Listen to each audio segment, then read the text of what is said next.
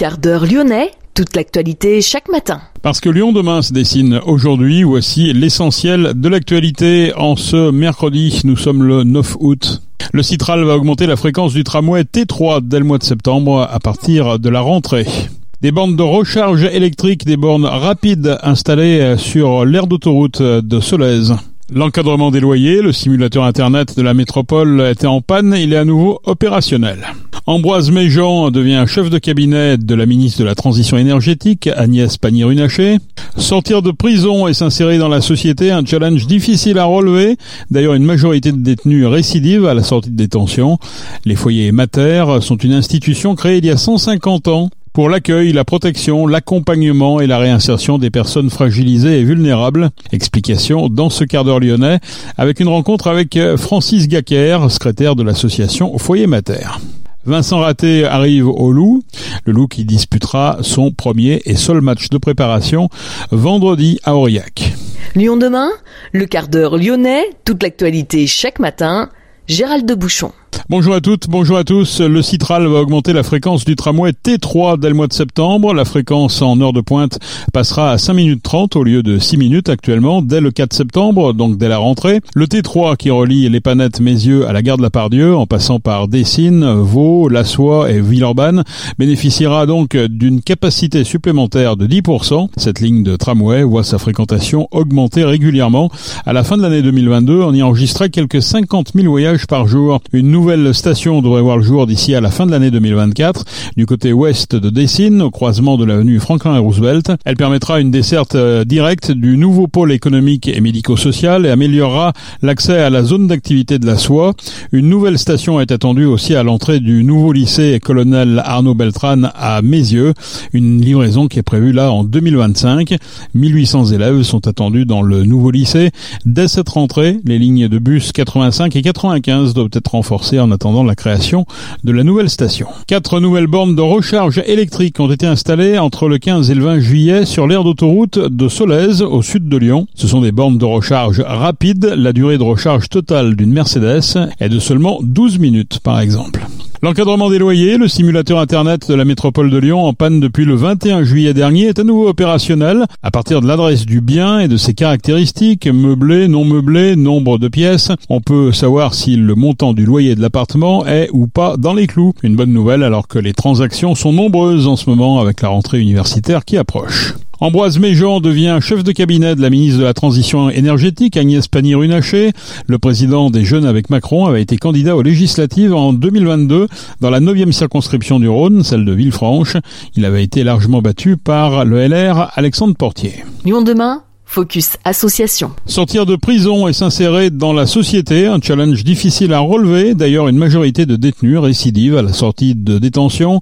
Les foyers mater sont une institution créée il y a 150 ans par un protestant, Étienne Mater, mais dont l'objet est toujours bien d'actualité. Sa principale vocation, l'accueil, la protection, l'accompagnement et la réinsertion de personnes fragilisées ou vulnérables, majeures ou mineures, pour leur permettre de trouver une place dans la société. 2015 a vu l'émergence à Lyon du programme Devenir, un programme qui prévoit l'accueil, le suivi, la réinsertion et l'orientation professionnelle de personnes sous main de justice. Ces personnes peuvent être hébergées en appartement ou simplement accompagnées sans hébergement. Pour en savoir plus sur Foyer Mater, nous avons rencontré Francis Gacker, le secrétaire de l'association. On commence par leur proposer un logement, puisque c'est très structurant, enfin c'est un élément euh, déterminant à la sortie de la détention. Et puis après, beaucoup d'entre eux sont en addiction, alcool, euh, drogue dure, douce, etc. Et puis, euh, évidemment, après, l'accompagnement à l'emploi. Et puis, dans tout ça, c'est euh, les papiers, résident, carte d'identité, carte de séjour, carte vitale, qui prend un temps fou. Une des singularités de l'association, c'est qu'on a, y a un référent qui est l'interlocuteur de la personne, l'interlocuteur unique, et qui le suit, qui lui demande comment s'est passé rendez-vous à la préfecture comment s'est passé le rendez-vous avec la dictologue. Euh, et puis progressivement, euh, ben, on les amène à, la citoyenneté. Quelquefois, ils, partent avec avec l'appartement à travers un bail glissant, c'est-à-dire que le, bail qui était d'abord à notre nom devient au nom de, du compagnon, on les appelle des compagnons. Et voilà, ils s'en vont et on n'entend plus parler d'eux. Le plus souvent, c'est un point qui est essentiel, l'accompagnement dans la durée. C'est quand même un point essentiel pour éviter la récidive. On en est à, je sais pas, de l'ordre de 25% de récidive, alors que les sorties sèches, c'est 70%. Même sur le plan, sur le plan économique, puisqu'on est dans une société qui parle beaucoup des sous, le fonctionnement de la prison, ça coûte euh, entre 100 et 110 euros par jour et par détenu. Nous, l'administration pénitentiaire nous donne, pendant la durée de la peine, 35 euros par jour. J'insiste sur le fait que c'est pendant la durée de la peine, parce qu'après, on n'a plus rien. Il faut aller chercher l'argent euh, dans des fondations, quelquefois des, des financements publics d'ailleurs. Hein. La métropole de Lyon euh, nous aide sur le programme Logement d'abord, etc. Mais en fait, euh, c'est vraiment la durée qui est un, un, critère important pour que les gens arrivent à retrouver ce, cette voie de la citoyenneté. Quoi. Ça prend combien de temps? C'est variable. Bon, on a des gens de, aussi bien des gens qui ont fait 15 ans de prison que d'autres qui ont fait deux ou trois fois six mois ou un an des petits voleurs de mobilettes. S'il y a une addiction forte à l'alcool, par exemple, on peut pas, même si la personne est condamnée à six mois de prison, on peut pas considérer qu'en six mois de, soins, on va réussir. Pour une personne comme ça, ça peut prendre un an, ça peut prendre 18 mois, deux ans. Quand on arrive à un résultat, parce qu'il faut être modeste, il y a quelquefois une rechute. On voit des gens qui reviennent qui, sont chez nous, qui chutent, qui retournent en détention, qui reviennent chez nous, qui repartent, et d'une façon durable. Enfin, c'est pas binaire, hein, ces, affaires. C'est pour cette raison que parler de la prison, c'est très important, parce que les gens ont toujours l'impression qu'en mettant euh, en, en, enfermant, en privant de liberté, en fait, on résout le problème. On résout rien du tout. Le problème, on le reporte à la sortie. Et, et c'est la sortie qui est importante. Euh, seulement, c'est bon pour le pour le grand public, c'est une façon de se donner bonne conscience. On isole des gens, on les met au banc, d'où le nom banlieue d'ailleurs. Hein. On les met au banc. Il y avait Michel Serres qui, avait des propos euh, intéressants là-dessus. Et puis après, ben, qu'est-ce qu'on en fait?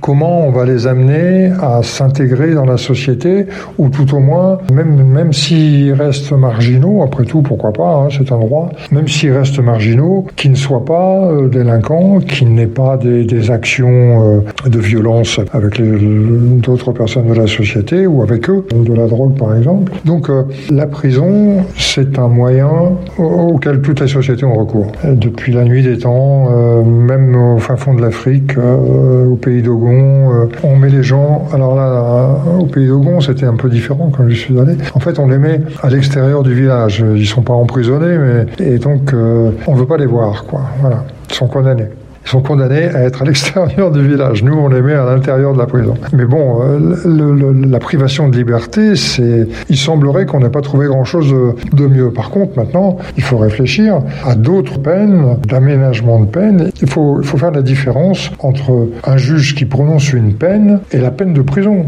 Le, le, gars qui est condamné à la prison parce qu'il a eu euh, trois accidents consécutifs euh, sous emprise de l'alcool, si on soigne même pas son, son alcoolisme, c'est pas la peine de l'envoyer envoyé en prison. C'est pas en prison qu'il va le, qui va le soigner, son alcoolisme. En prison, il va au contraire. S'il n'était pas alcoolique avant, il risque de le devenir euh, en prison. Et donc, euh, ce qu'il faut, c'est voir comment on va traiter la cause qui l'amène à la prison. La violence, euh, donc l'alcoolisme et la violence, c'est souvent lié. le trafic, le vol, le, le, braquage, braquage et violence, c'est aussi souvent lié. Tout ça, c'est bon, 95% de la population carcérale, c'est des hommes. Quand je parle de violence et de, l'homme, je ne suis pas en train de faire le procès des hommes, mais il y a quelque chose derrière la virilité qui est à réfléchir. Il y a des, sociétés, je pense aux pays du Nord, la Suède, la Finlande, la Norvège, qui ont beaucoup investi dans la prévention de la délinquance et de ce fait, ils ont des, des populations carcérales qui sont en pourcentage de la population qui sont beaucoup plus faibles et de ce fait, ils peuvent s'occuper mieux des prisonniers. Il y a une réflexion globale sur la peine à avoir avant de, de considérer la prison comme euh, la solution à, tous nos maux. Quoi. Au café du commerce, on entend souvent euh, des gens qui, considèrent que la prison, le, par exemple la, télévision en prison, c'est un luxe insensé. Enfin bon, je pense que la grande partie du public ne sait pas ce que c'est que la prison, ne sait pas les effets, les travers de la prison. À partir du moment où on met des gens qui ont une, un germe de délinquance, qu'on les met tous ensemble, eh ben, ça fait grandir le germe, quoi. Ça fait pousser le germe. Et donc, euh, on a des plantes qui sont magnifiques à la sortie. Et jusqu'à là, ils, ils volaient des, des, mobilettes ou des vélos. Et en sortant de prison, eh ben, ils voient comment ils peuvent attaquer une banque, quoi. Voilà. Donc, euh, c'est vraiment un, problème qu'il faut mettre dans, dans la réflexion de, de, la société. Dans le cadre des journées du patrimoine, on peut pas faire visiter les prisons, mais je trouve que c'est dommage. Ça permettrait de faire réfléchir, quoi. Les quelques fois où ça m'arrive d'aller en détention, quand j'en sors, je suis toujours bouleversé. C'est une ambiance qui peut pas laisser indifférent. C'est une ambiance de, de, de, fer et de béton, de barreaux, de néon. Peut pas trouver son équilibre dans une ambiance comme ça. C'est pas possible. Donc là aussi, il y a d'autres types de prisons. Il y a des prisons à ciel ouvert. Il y a des prisons en Corse. Une prison qui est au bord de la mer. On peut trouver une façon d'appliquer une peine sans pour autant qui est euh, cette, euh, cet enfermement, cette privation de liberté. Francis Gacker, secrétaire de l'association Foyer Mater. Pour tout renseignement, rendez-vous sur lesfoyersmater.fr.